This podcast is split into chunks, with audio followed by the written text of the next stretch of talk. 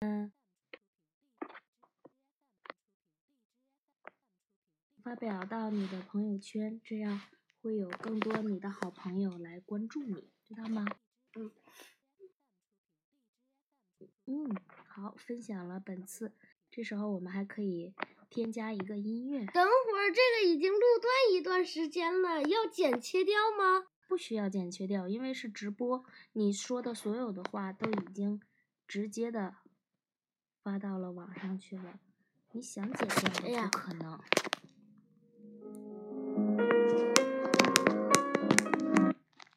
你还没有添加音乐呢。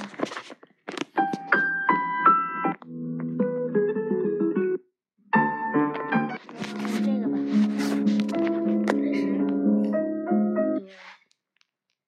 然后让它单曲循环，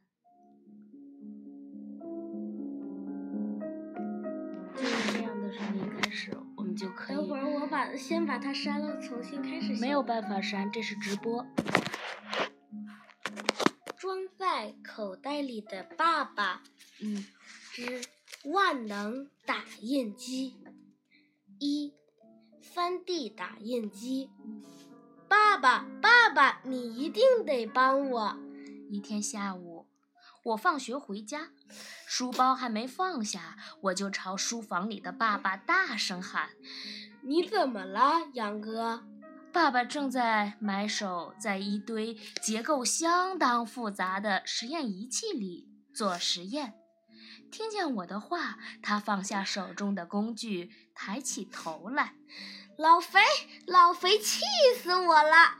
爸爸，你得帮我制作一台 3D 打印机，我要打印一堆雕像去砸它。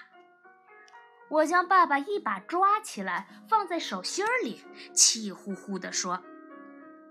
故事讲到这里，你一定会问：等等，你的爸爸怎么会被你抓起来放到手心里？难道他是一个拇指小人？好吧，让我来告诉你，是的，我的爸爸确实是一个拇指小人。如果你读过《装在口袋里的爸爸》其他系列的故事，你就会知道，我爸爸原来和别的爸爸一样，是一位一米八、五大三粗的大高个。他之所以会变小，是因为我的妈妈老是骂他，骂他一次。就缩小一厘米，再骂一次又缩小一厘米，久而久之就变成了一个拇指爸爸，整天栽在我的口袋里，当我的教育部部长，随时随地监视我的一举一动。由于这个原因，他成了名副其实的装在口袋里的爸爸，爸爸。变小后成了一个发明家，发明过许多稀奇古怪的东西，比如聪明板、摇钱树、后悔药什么的。3D 打印机早已经被人发明出来的，爸爸原样制作一台 3D 打印机，实在是张飞吃豆芽，小菜一碟。哎，等一等，先把我放下，我我恐高。爸爸说：“虽然我的手离地面只有一米多，但但因为他的身体高不到两厘米，因此地面对他来说是一百多米的深凹深渊。深渊。”我将它放回桌上。他的那些实验仪器就放在书桌上。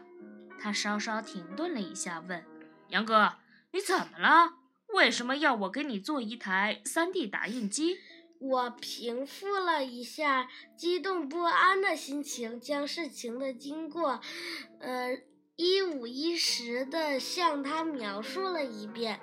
老肥是我的同班同学，坐在我的后面。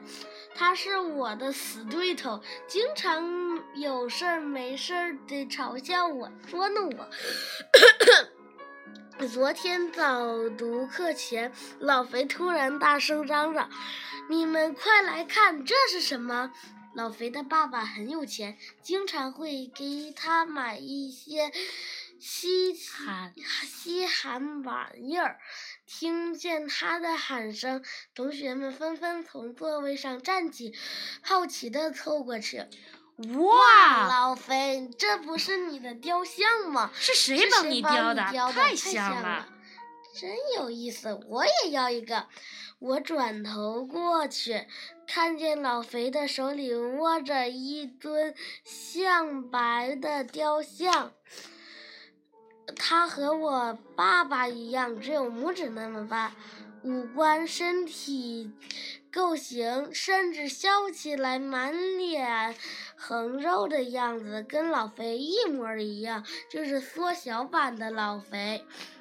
老肥很享受被人羡慕的感觉，他得意洋洋地说：“这不是雕的，是我在学校附近的一家 3D 打印店打印的。”同学们又问三 D 打印店里打印的，这家店在哪儿啊？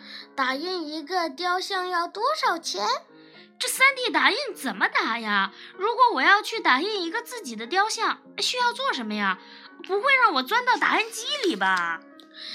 出了校门，先往左边拐，遇到第一个十字路口，再往右边拐，走到十米，遇到一个丁字字路口，再向左边拐，然后再左拐，右拐，左拐。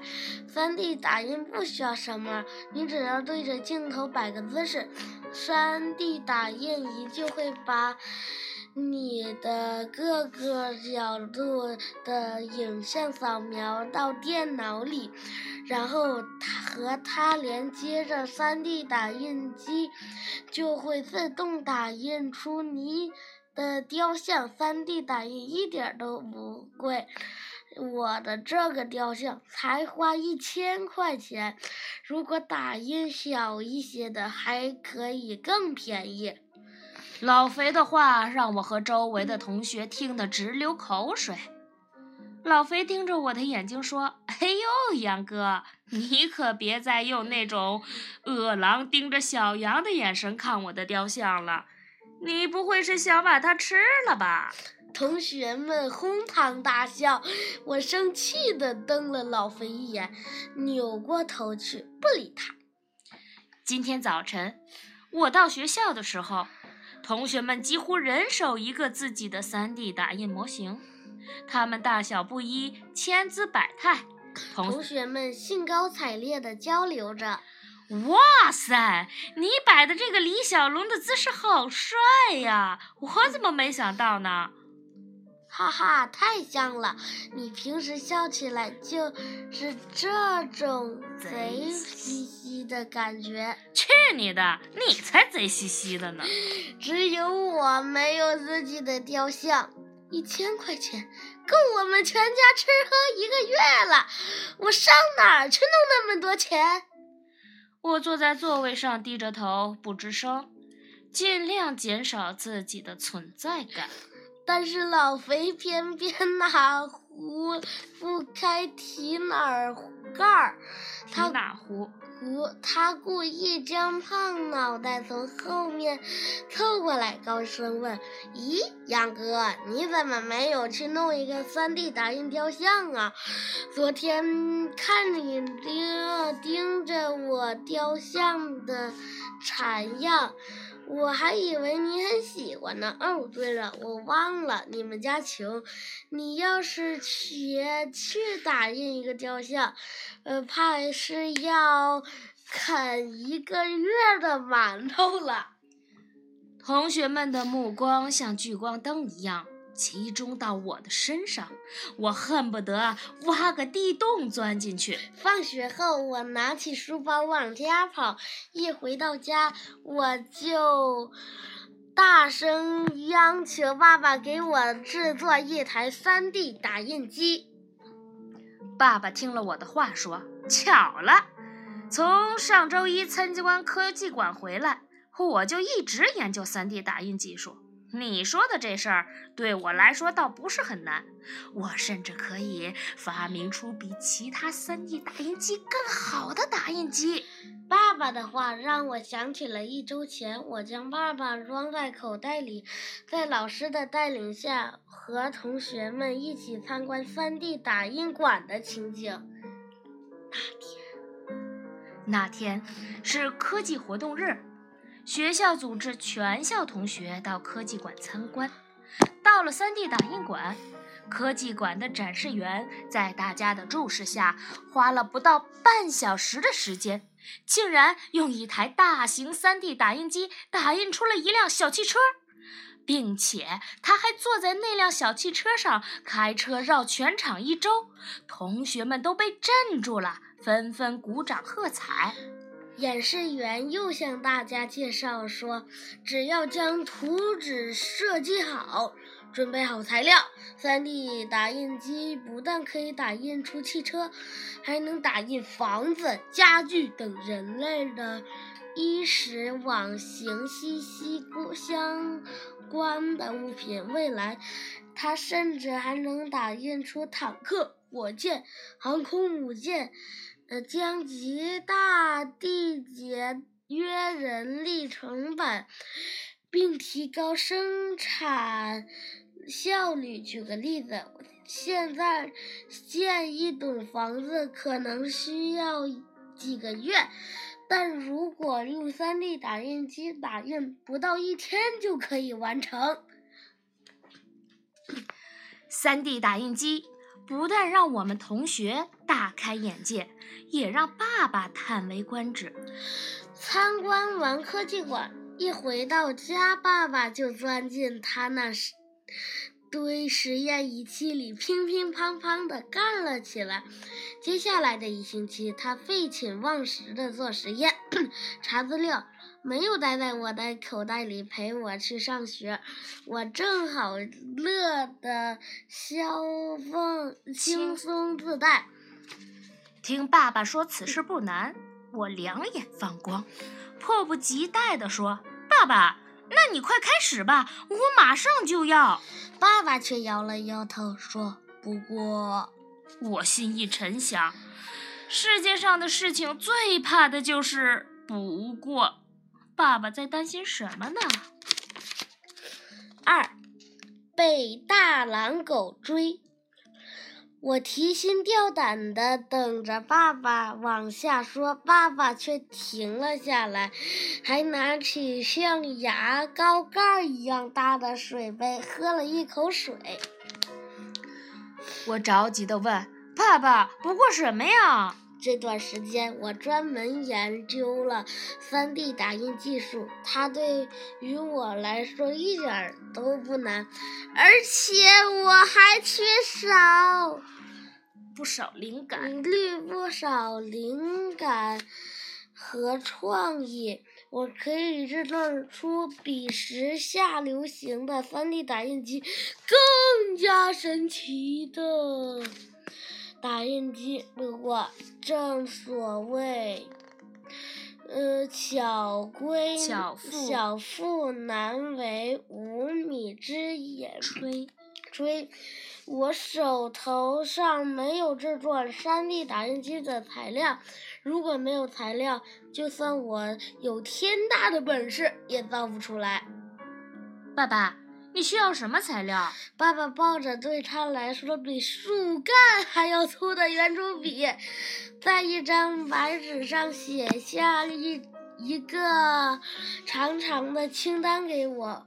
我我阅览了一下，有变容器、呃磁棒、残包线、二极管、三极管、线圈、天线。地线，林林总总加起来有好几十个。我有些发愁的说：“这么多，他们一定很贵吧？咱们家这么穷，买不起吧？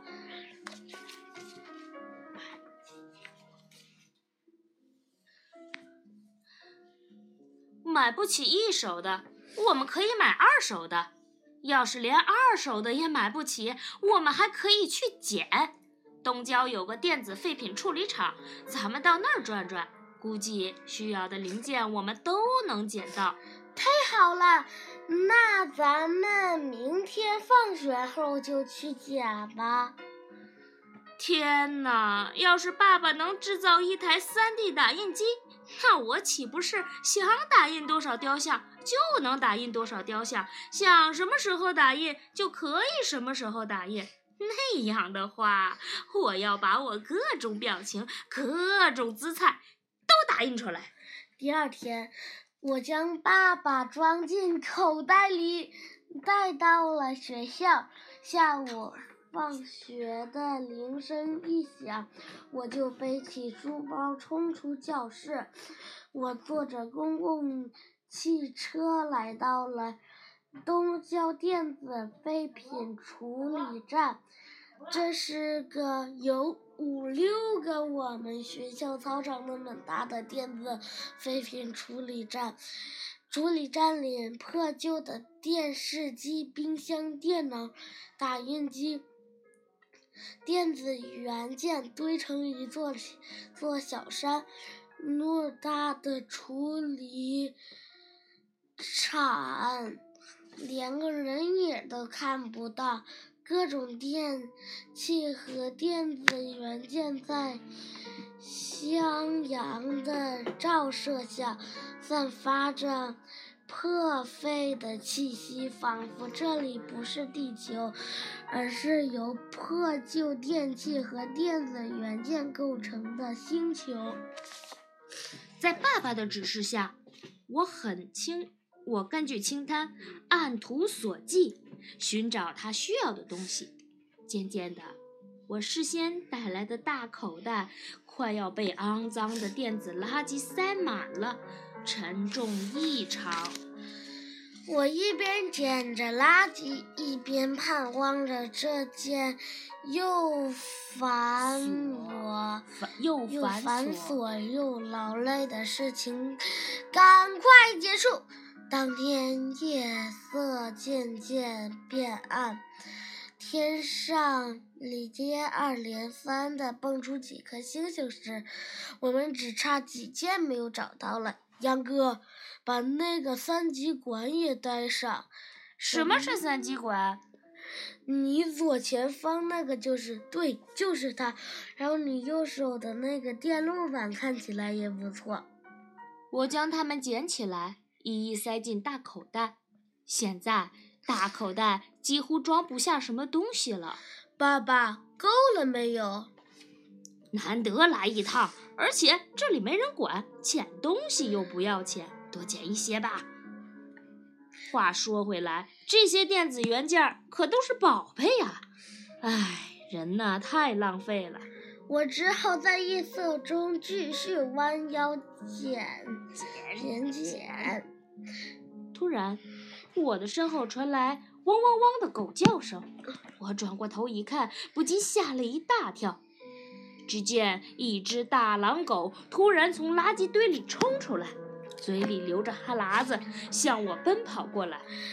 我吓得连忙背起装满电子零件的大口袋，跑了起来。没跑几步，我就被绊了一下，身体向前扑，重重的摔在地。我顾不得身上的疼痛，手脚并用爬起来，背着大口袋继续跑。我一边跑一边回头往后瞧，想看看大狼狗离我还有多远。我吃惊的发现，大狼狗竟然没有继续追我，而是停了下来，眼睛定定的注视着地上有什么东西。我本来以为。嗯，停下来歇口气。但是当我定睛看时，我不禁吓了一的魂飞魄散。大狼狗盯着看的东西，居然是我爸爸。刚才摔倒的时候，爸爸从我的口袋里摔了出来，掉到地上。我急，我着急逃跑，所以没有看到。大狼狗从来没有见过这么小的小人儿，好奇地盯着爸爸。爸爸躺在地上不敢动。突然，大狼狗张开血盆大口，一口朝爸爸咬过去。天哪！爸爸那么小，还不够塞大狼狗的牙缝呢。危急时刻，我随手捡起地上的一个东西，砸向大狼狗。东西扔出去以后，我才发现我扔出的去的是一块电脑主机板。谢天谢地，准头不错，主机板正好砸中大狼狗的脑袋。大狼狗嘶嗷的一声大叫，向后仰去。它被砸懵了。巨竟一时没有爬起来，我趁机冲了过去，将爸爸一把捡了起来，塞进上衣口袋，说：“爸爸，抓紧了！”我撒腿继续跑，汪汪汪！狗叫声传来，我回头一看，大狼狗已经从地上爬了起来，它像闪电一样朝我们奔跑过来，对我穷追不舍。他的两只眼睛在黑暗中燃烧着愤怒的光芒，仿佛跟我有什么深仇大恨。我的两条腿跑不过大狼狗的四条腿，肩上还扛着满装满电子元件的大口袋。大狼狗离我越来越近，而前方一条河横穿在面前，我陷入了前无近路。后有追兵的境地，大狼狗快要追上我了，我慌不择路，一头扎进了河里。河水比我想象中的要深，很快没到了我的腰间。我浅一脚，我深一脚浅一脚的走向对岸，大狼狗在岸上冲我汪汪直叫。我垂头朝它吐舌头做鬼脸。挑半挑衅地说：“哼，小羊来谁抓我呀？”爸爸在我的口袋里喊：“杨哥，小心，电子元件进水就不能用了。”我生气地说：“是你的儿子重要，还是电子元件重要？”爸爸，我真的是你的儿子吗？杨哥，要是这些电子元件进水了。那我们将前功尽弃，你想要的打印机就做不出来了。说的也是哟，我来这里不就是为了让爸爸为我做 3D 打印机吗？为了我梦寐以求的 3D 打印雕像，拼了！我奋力将装满了电子元件的大口袋高高的举起来。好不容易到了岸上，我的裤子全湿了，衣服也湿了一大半，脚上全是淤泥，我两臂酸麻，实在是没力气了。将大口袋往地上一放，电子元件散落一地，我没力气收拾，扶着路边的一棵大树，大口大口地喘气，咯吱。一辆奔驰轿车从我身边开过，停了下来。我暗暗高兴，心想：难道有好心人想让我搭乘车送我回家？车窗摇了下来，一张堆满了笑的胖脸从车里探了出来。是老肥，真倒霉！怎么全怎么碰上这家伙了？杨哥。我记得你家不是住在这一带的呀，你怎么到这里来了？哦，原来你是来捡废品的。我捡垃圾被他撞见，真丢人。哎，这都怪爸爸不好。我没好气地说：“关你屁事儿！”老肥哈哈大笑，摇上车窗，豪华轿车疾驰而去。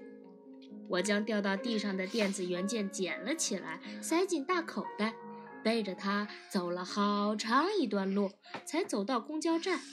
大家见我脸上满是油污，身上全是泥点，还背了个脏兮兮的大口袋，全都嫌弃地走到一边，能离我多远就离我多远。司机也厌恶地看了我一眼，还让我多买了一张行李票。三。钞票满天飞。回到家时已经很晚了，谢天谢地，妈妈还在单位加班，没有回家。不然，要是让她看见我背着一个大口袋垃圾回来，铁定骂我一顿，然后勒令我把捡来的垃圾扔掉。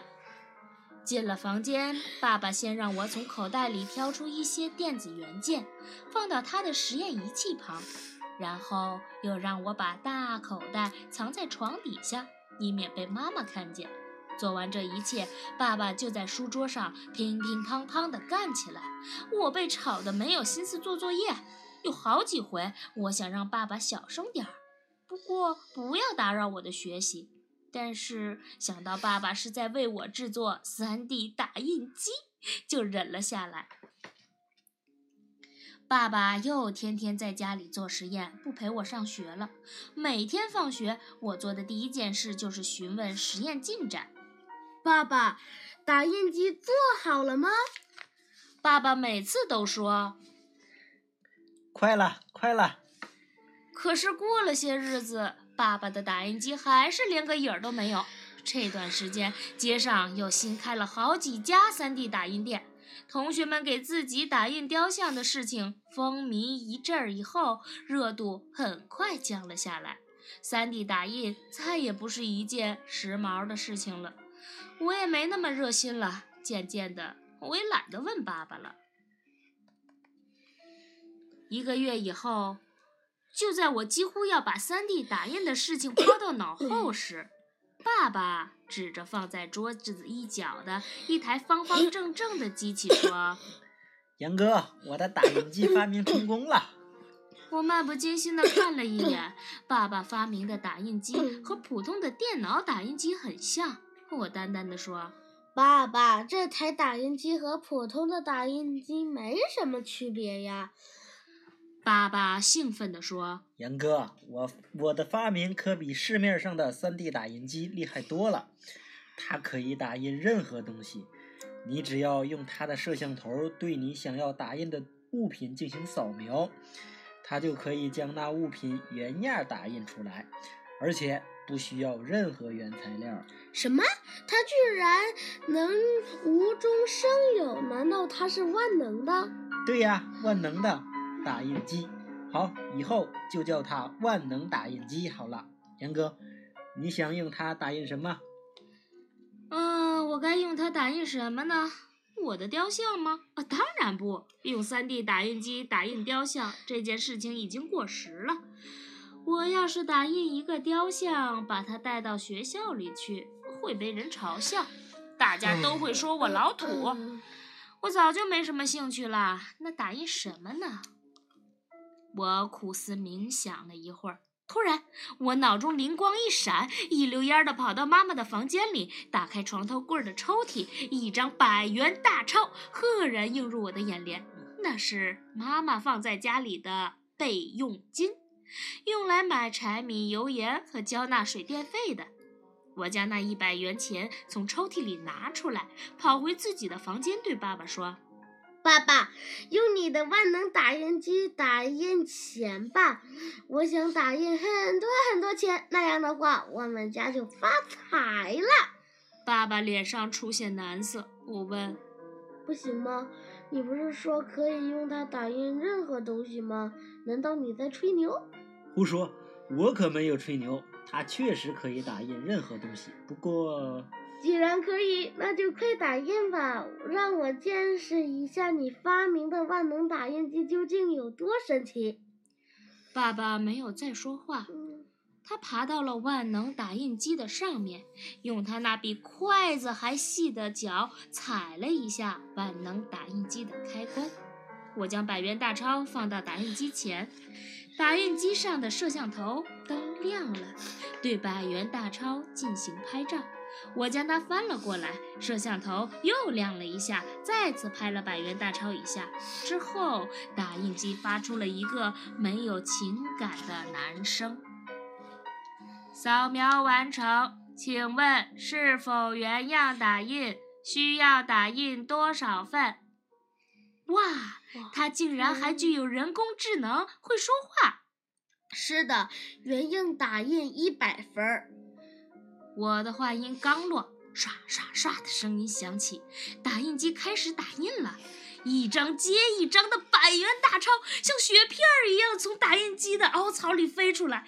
我连忙伸手去接，却应接不暇。它们纷纷扬扬的在屋子里飘着，仿佛是在下钱雨。不一会儿，我的房间里的桌子上、椅子上、床上落满了一张张百元大钞。我忙不迭地将它们捡起来，数了一下，呃，果然一百张。这可是一万块钱呢！对于我这样的小学生来说，可是一笔巨款。突然，我有些担心他们是假钱，就拿起一张，对着灯光照了一下，嘿，竟然有水印！它真的和真钱一模一样。我又将他们和我从妈妈抽屉里拿来的钱对比了一下，连号码都是一样的。我兴奋极了，心想：天哪，有了万能打印机，我们家就不就想要多少钱就有多少钱了吗？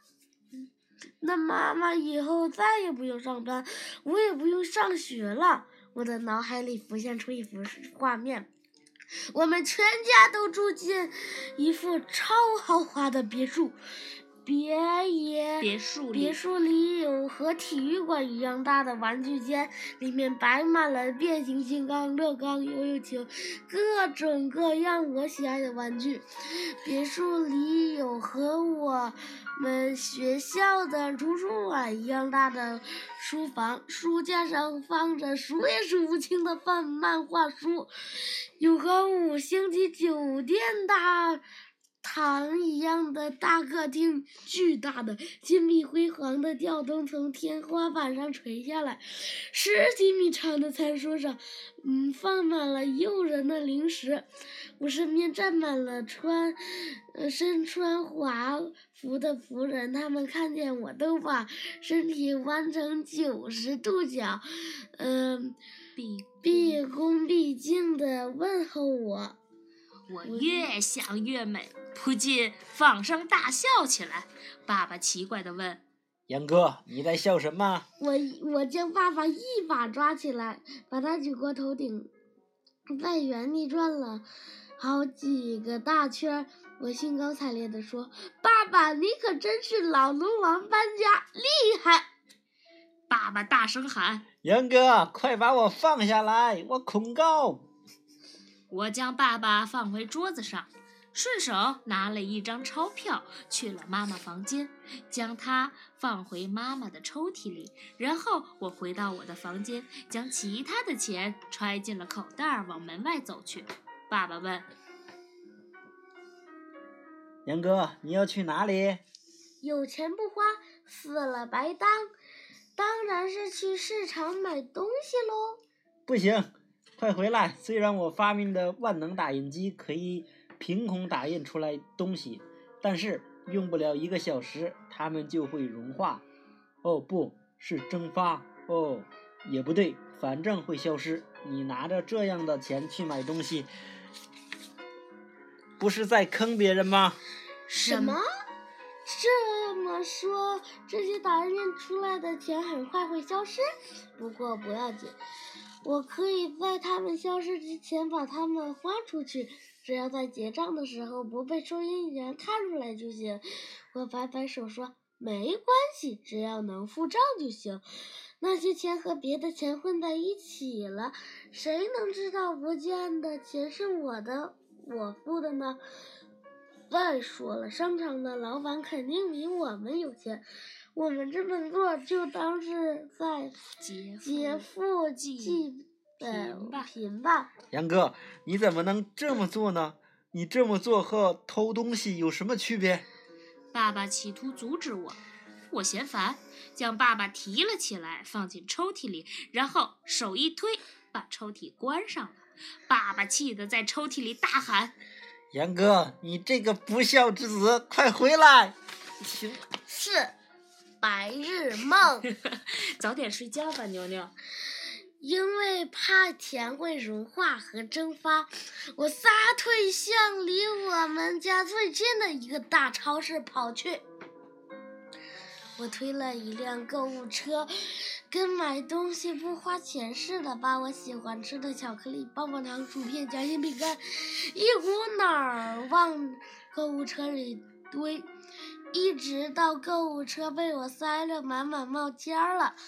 我才意犹未尽地推着车子向收银台走去。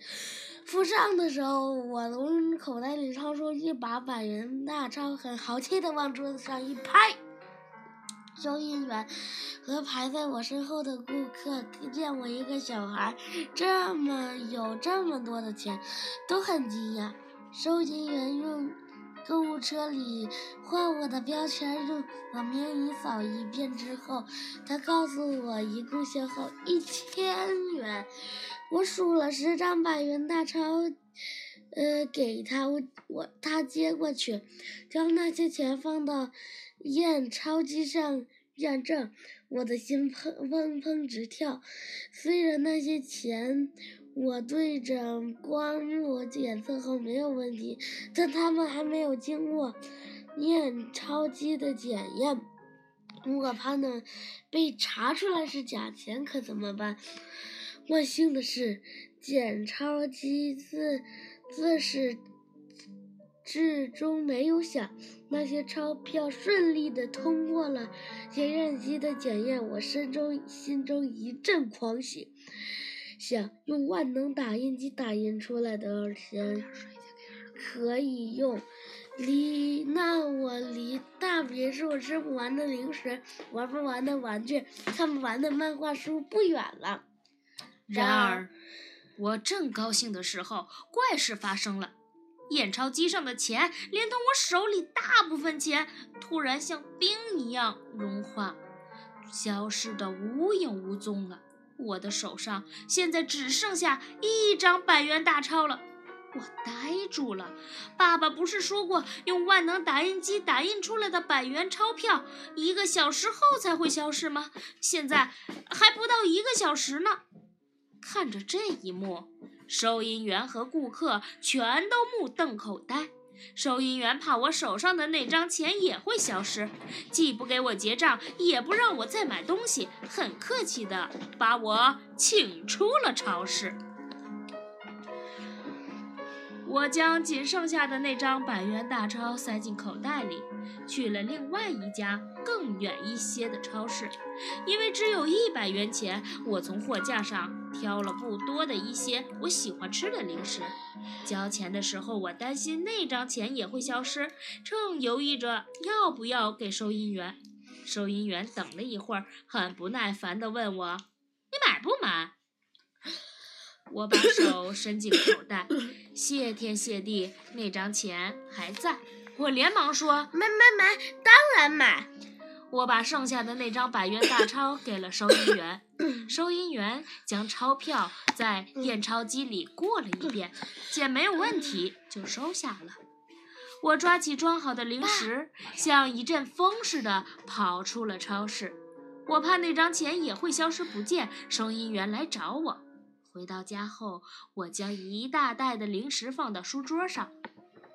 我正要大快朵颐的时候，书桌的抽屉乒乒乓乓响了起来。爸爸听到了声响，对抽屉壁拳打脚踢。他在抽屉里大喊道：“严哥，你这个，快放我出去！”我打开抽屉，用手指将爸爸捏了出来，放在书桌上。爸爸气呼呼地对我说：“严哥，你这个，你这么对待你爸爸，真是太过分了。还有，你不应该拿打印机打印出来的钱去花。”我气不打一处来说：“爸爸，你还好意思说我呢？你不是说这个打印机要过一小时才会消失吗？”可刚才还不到一个小时，他们就蒸发了呢。我周围的人以为见了鬼。你的发明真不靠谱。爸爸松了一口气，然后又道：“钱消失了？你这些零钱是从哪里来的？”零食。睡觉。爸爸问你呢，你的零食是从哪儿来的？嗯，幸好还有一张百元大钞没有消失。快把它们还回去！你会用，你又用爸爸。说的这是，幸好还有一张百元大钞没有消失，快把它们还回去！你用会消失的钱去买东西，不是在坑别人吗？这跟偷东西有什么区别呢？我可不希望养一个小偷儿子。不，爸爸，我不听你的，我不还回去。你不还回去，我现在就打电话报警。不要，爸爸，那你现在把零食还回去。这下不为则不行吗下？不为例。不行，求求你了，爸爸。我和爸爸正相持不下时，外面传来钥匙开门的声音。妈妈回来了。我和爸爸都怕妈妈，我们俩都不想让她知道打印钱的事儿。我不想让妈妈知道我会用会消失的钱去买了零食，爸爸不想让妈妈知道他没有陪我上学，忙整天忙着他的新发明。于是我们不约而同地闭了嘴。我从书包里拿出作业本，写起了作业。过了一会儿，妈妈突然推进门，问道：“杨哥，我抽屉里怎么少了一百块钱？是不是你拿了？”我心虚地说没，我我没有，我没有拿你抽屉里的钱。：“但是垃圾桶里零食的包装袋引起了妈妈的注意。她指着垃圾桶问：‘这些零食怎么回事？的钱买的五，稀奇古怪的猫。嘿行了暂暂停不住，？’想要想要知道以后发生了什么事儿吗？请听下集。咱们明天晚上再来讲接下来的故事，好不好 The end. The end. Goodbye. See you tomorrow.